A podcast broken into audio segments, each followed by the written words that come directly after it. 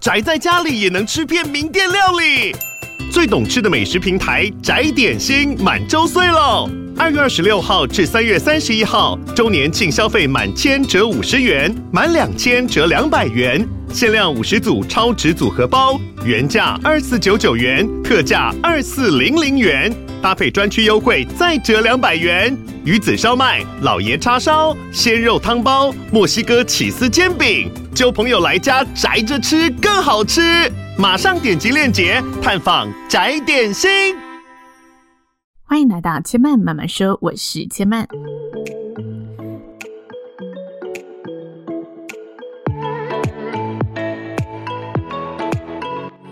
目前频道在 Apple Podcast、Spotify、KKBOX 以及 Google Podcast 都听得到。喜欢的朋友欢迎帮千曼订阅并留言评论，让更多人可以认识千曼慢慢说喽。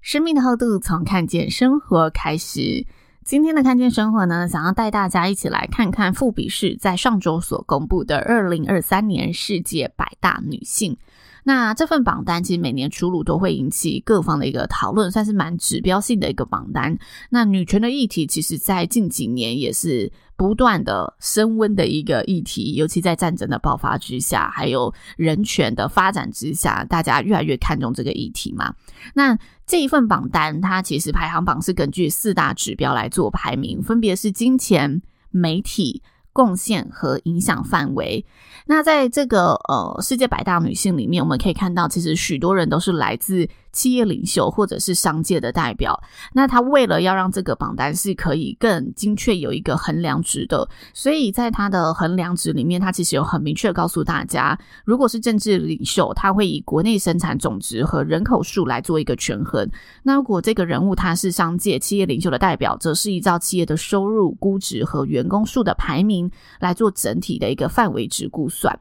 那以上呢是这个榜单的一些基本资讯和基本认识。那呢，为求这个节目的公正性，毕竟这个榜单不能随便乱报嘛，所以呢，今天节目内容都是从富比士的官方网站去做资料的收集。其实每年呢，富比士在发表这个网站之后，他会做一系列不同的专题报道。所以除了我们看到的一百名的这个主要的新闻稿发布的这个内容之外，我们还可以看到它分支出来。不同的一个议题讨论，或者是这个人物不同的深度探讨等等。那在看完整个专题报道之后，我整理出了三个面向，想要跟大家聊聊这份榜单当中，我觉得蛮值得跟大家一起分享的三个观察。第一个呢，报榜单当然不能错过前十名，所以呢，让大家认识一下这前十名有谁，谁是二零二三年的世界百大女性前十名，来自富比士杂志的一个认证。第一名呢是欧盟委员会主席，叫做乌苏拉·冯德莱恩，她其实是第一位担任欧盟委员会的女性主席，然后已经连续两年被评为第一名的一个代表人物。可见呢，富比士其实透过这个榜单，想要肯定这个主席在国际政治舞台上的一个影响力。好，那第二位呢，他是欧洲央行总裁克里斯蒂娜拉加德。那因为他的单位也是来自于央行，所以他其实也是政治人物圈的一个代表。那再来第三位呢，是美国副总统卡马拉哈里斯。这一位大家可能就比较熟悉了，因为大家在台湾如果比较常看新闻的话。对这个名字哈，应该是不陌生，因为他上任之后就有大篇幅的被报道嘛。他在二零二一年成为美国第一位女性、第一位黑人、第一位南亚裔的美国副总统。其实这个身份呢，为他迎来了非常多的一个讨论度和支持度，因为近几年真的非常的强调人权、平权这个议题，所以当美国副总统出现了一位。黑裔，然后南亚裔，然后又是女性这种多元身份的时候，对世界的一个民主进步是很大的象征。那这件事情发展在美国，我觉得它又是一个可以说是世界级的象征，因为美国它就是一个强国嘛。然后美国在这之前没有任何一个女性副总统，更不用说没有任何一个女性总统。所以有时候我其实觉得，诶，蛮替台湾感到骄傲的，因为我们在平权这个议题上面，如果你以政治人物来看的话，其实我们是看得到越来越多的女性参政了，然后她们也真的可以选上他们想要服务的位置。那像是最指标性的，台湾已经有了第一个女总统了嘛？我觉得这在世界里面是蛮了不起的一件事情。毕竟在民主国家制度里面，总统就是由人民所推选而来的。那当人民推选而来的居多票数可以呃越过性别的这一个衡量值，觉得只看这个人适不适合来担任这个位置。我觉得在平权教育里面，当然台湾一定还有可以再进步的空间。不过以世界的角度来看，我认为这件事情是蛮值得我们骄傲的。好，这是我想跟大家分享的。那在美国没有出现女总统这件事，其实我也是蛮讶异的，因为我有特别再去确认一次，真的从以前到现在都没有吗？在我的观念里面啊，我会觉得好像西方国家会更开放、更平权，但其实真的出来之后。在加拿大生活，尤其加拿大又是一个多元民族融合的地方，有我其实会直接看到一些，嗯，真的女性跟男性比较大之间的一个落差，然后，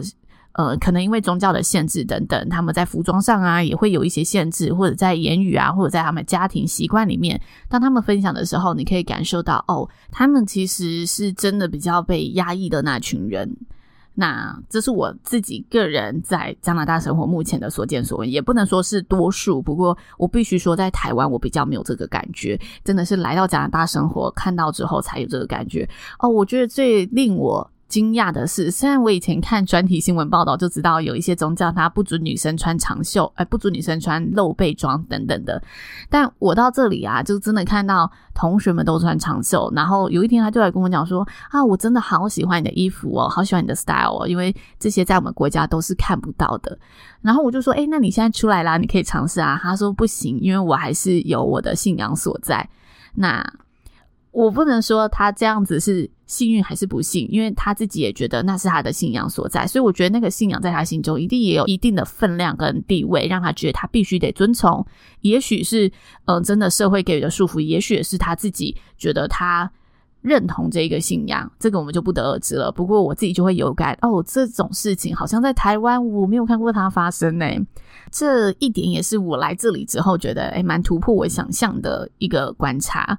好，那回来这个榜单啊，有点聊太远了哈。刚刚呢是美国副总统第三名嘛，接下来第四名呢是意大利总理乔治亚梅洛尼。那他也是在二零二二年，去年非常接近后，成为史上第一位担任呢意大利总理的女性代表人物，在这之前呢，意大利也没有出现过女性的总理。好，那简单来看，前四名其实都是政治圈的人物嘛。但到第五名呢，来了一个让大家呢讨论度非常高的人物，因为呢，《时代》杂志也把它评选为二零二三年的。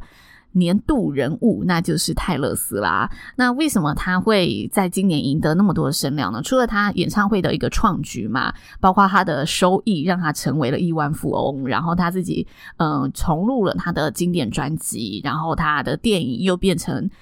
嗯，电影院可以播放的电影等等，这些创举都让他在今年赢得了非常多的话题，哈，不包括他的私生活，他的爱情就已经引来了非常多的讨论。那其实，在这份榜单里面，他也打破了一个记录，那就是从来没有来自娱乐媒体圈的女性代表人物可以进入到榜单的前五名，她是第一位做到这件事情的女性代表人物。所以这第五名呢，真的是非常精彩。那六到十名，我快速的带大家认识一下。如果大家觉得诶对他是有兴趣的，刚好你是在金融界啊，在商界啊，或者是在汽车业界的朋友，可以去认识一下这些在您领域里面的女性代表人物。那第六名呢，她是 CVS 的首席执行长凯伦林奇。第七名呢是花旗首席执行长简弗雷泽。而第八名，哇，这名字蛮长的，但也是来自我们金融界的执行长哈。富达董事长兼首席执行长阿比盖尔·约翰逊。那第九名呢，是来自美国通用汽车的首席执行长玛丽·巴拉。美国通用汽车是美国三大汽车制造商之一，所以他其实在里面担任首席执行长，也等同于他是领导着美国三大汽车制造商的。重要人物之一，也是整个产业里面相当关键的人物。那美国三大汽车制造商呢，分别是通用汽车 （General Motors） 还有 Ford，大家比较熟悉的福特汽车，以及另外一个斯特兰蒂斯。我呢，其实之前不太关注汽车产业的，因为我在台湾不用车嘛。直到来到加拿大呢，真的必须每天开车才比较去研究啊，认识一下汽车产业的故事。所以呢，也不怕。孤陋寡闻的跟大家分享，我其实也是今年才知道哦，美国三大汽车龙头指的是哪三大？那在这里跟大家分享一下我今年学到的。好，那第十名呢是来自慈善事业圈的代表梅林达·法兰西盖兹。那他其实就是比尔盖茨这亿万富翁的前妻，所以大家可能觉得，哎，这名字怎么好像在新闻上有看过？因为他们也是近年才离婚的嘛，所以新闻上大家可能有听过这个名字，觉得很熟悉。就是他，他就是被评选为今年度二零二三年第十名的世界权威女性。好，那从这前十名啊，其实可以看到，真的政治人物占了。前四名，然后后面呢，我们六到十名几乎也都是来自商界和金融界的人物，只有泰勒斯是来自媒体和娱乐业界。那中间榜单也有一些是来自媒体和娱乐业界，不过在第一百名，就是我今天想要跟大家来聊聊的第二个很有趣的事情，就是在第一百名呢，他们把这个位置留给了 Barbie。没错，就是你现在脑海浮现的那一只娃娃芭比娃娃。那芭比娃娃其实是富比士呢评选这一个呃项目里面史上第一个入榜单的虚构人物。前九十九名都是我们现实上可以呢知道他是存在于我们现实生活中的人，只有这个人物他是嗯虚构的人物。那富比士其实就出来跟大家说明为什么第一百名是给。嗯，芭比其实他每年一百名都会给一个比较特别的人物，他的特别是指他没有一定要在什么大家看得到的这一些商界业界的领域，而是他的所作所为真的可以代表那年度的一个。精神象征等等。那他们今年选芭比呢，是因为今年其实我们看得到世界的战争和生活环境、民主威胁都是不断的在蔓延的，所以其实很多人会说，吼，这一年妇女的权利是不断的在倒退当中的。这是一些平权专家在这一年所观察到的趋势。那他们认为芭比她是一个虚构的角色，而且她没有办法替自己说话。其实这个精神就可以象征着在这些环境当中。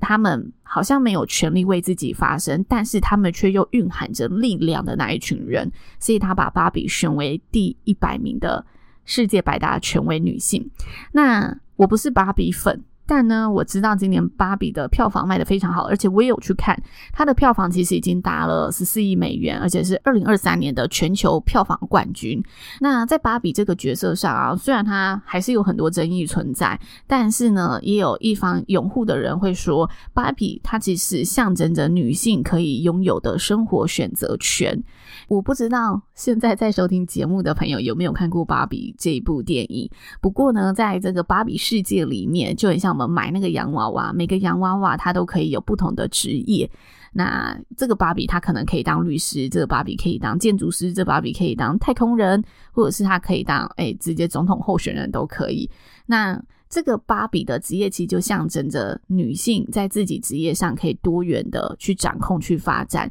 那这有呃专家学者去研究芭比娃娃可以为女性所带来的一个影响力。那他们发现，当小女孩在玩这些娃娃的时候，他们可以。不受限制的，不受这个呃实际生活啊，或者是家庭环境啊，或者是社会因素给她带来的这些束缚，去想象，如果我身为一位女性，我像芭比一样，未来可以当这个职业，我的生活会是什么样子？所以，当女孩玩这个洋娃娃的时候，她就可以去探索，然后为自己创造身份。突然之间，她就会反映出哦，这个女孩对这个工作的向往和愿望，然后让她对未来有这个呃企图想要去达成的可能性发生。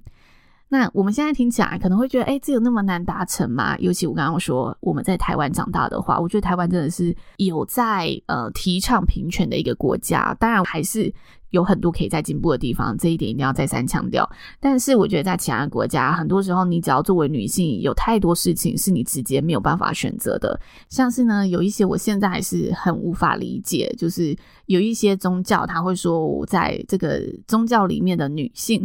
怀孕就是不能堕胎，然后先生外遇无论如何你就是不能离婚。如果你堕胎了，呃，就等于扼杀了生命，然后你离婚了，就等于对这上帝不忠。我就想，为什么你不能过着快乐的生活？那当然，这就是牵涉宗教信仰啦。不过，我觉得，诶，有时候你真的在那个环境里面，你的出生在那里，你所接受的教育思想就是这样子了。所以，有时候你会觉得，哦，那就是我真的要追寻的世界。但这样相对的，也会剥夺一些你的生活自由选择权。这一点，我觉得是真的蛮可惜的一件事情。所以，这也是为什么哈，芭比可以成为。这一份榜单的第一百名女性权威代表人物，因为芭比娃娃她虽然没有办法真的在实质的生活上为阿富汗重新开启什么女子学校啊，还是赋予伊朗妇女一些自由权啊，也没有办法去那些加萨、乌克兰啊，把那一些妇女从炸弹之中拯救出来，从性虐待之中拯救出来。但是他作为一个洋娃娃，他其实是默默的、无声的在告诉这一些女性：对你未来是有机会掌握政治、掌握经济，有机会为自己夺回权利的。那只有有权利的女性才可以再去让你女性的权益更被看见，去影响这个世界。这是富比士呢在做这个榜单的时候，他所切入的视角。那我其实觉得这个视角是非常有意义的，因为今年的芭比电影出来，虽然唤起很多大家对于女权的讨论啊，但我觉得也有很多，因为它就是娱乐电影嘛，大家也是注重里面的可能服装啊、时尚啊，还是呃电影圈、娱乐圈的讨论。不过，我觉得它背后富比是在这个角色上，这个娃娃上所看到的。他认为这个娃娃所陪伴小女孩、所陪伴下一代的这个本质的精神，是蛮特别、独特的一个视角，然后也是蛮有意义的视角。就我个人而言，我会觉得，嗯，蛮值得拿出来让更多人去认识的。好，这是今天要跟大家讨论的第二点哈。我今天说会讨论三点嘛，第二点我觉得呃非常有趣的观察。那第三点呢，当然他不能说有趣，但就是身为台湾人，你一定要知道，台湾有两位女性入榜。这两位呢，分别是位居四十九名的 MD 董事长苏姿丰，以及第三十名的台湾总统蔡英文。那这两号大人物呢，我相信哈，搜寻一下台湾的媒体，一定有很多媒体呢会去写他的故事。毕竟他入围了如此指标性的一个榜单嘛，所以如果想要了解更多的，也可以再去搜寻。那我会把这一集呢所聊到的一些来自富比士的专题探讨内容的文章放在资讯连接栏里面，有兴趣的朋友可以去探索更多喽。以上就是千麦今天的分享，希望大家会喜欢，也欢迎大家喜欢的话把千麦的节目分享。给更多朋友认识，千麦慢慢说，今天就说到这里了，也邀请大家下次再来听我说喽，拜拜。